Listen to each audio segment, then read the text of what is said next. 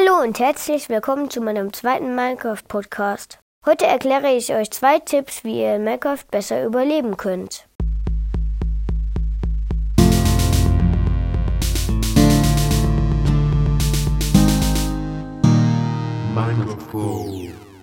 Der erste Tipp ist, wenn man verzauberte Eislöfferschuhe anhat und dann über Magmablöcke läuft, kriegt man keinen Schaden.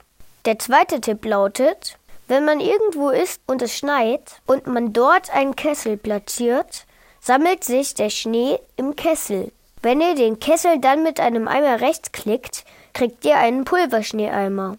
Mit diesem Pulverschneeeimer könnt ihr ein MLG machen und euch aus großer Höhe runterfallen lassen, dann den MLG machen und keinen Schaden bekommen. Ein MLG ist übrigens, wenn man sich aus großer Höhe fallen lässt und kurz vor dem Boden etwas platziert, was euch abfedert und dann darauf landet, das dazu führt, dass ihr keinen Schaden bekommt. Ich hoffe, euch haben die Tipps geholfen und bis zum nächsten Mal. Tschüss!